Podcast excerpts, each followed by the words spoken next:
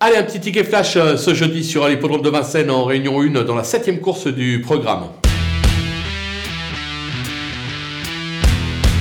Difficile euh, d'aller contre la candidature euh, du numéro 3 Hip Hop au fort qui reste sur pas moins de 4 succès. Alors certes, 2100 mètres, c'est pas son exercice préféré, mais vu la qualité du cheval, je pense qu'il devrait s'y adapter, surtout avec un excellent numéro derrière la voiture. On peut une nouvelle fois lui faire confiance. On veut lui associer le numéro 5, Haribo du loisir, qui n'a pas été des plus heureux d'un des coups, qui n'a pas bénéficié de la meilleure des courses. Le cheval possède un brin de qualité. Je pense qu'il est capable de lutter pour le podium, raison pour laquelle on peut tenter ces deux-là sur un 2 sur 4.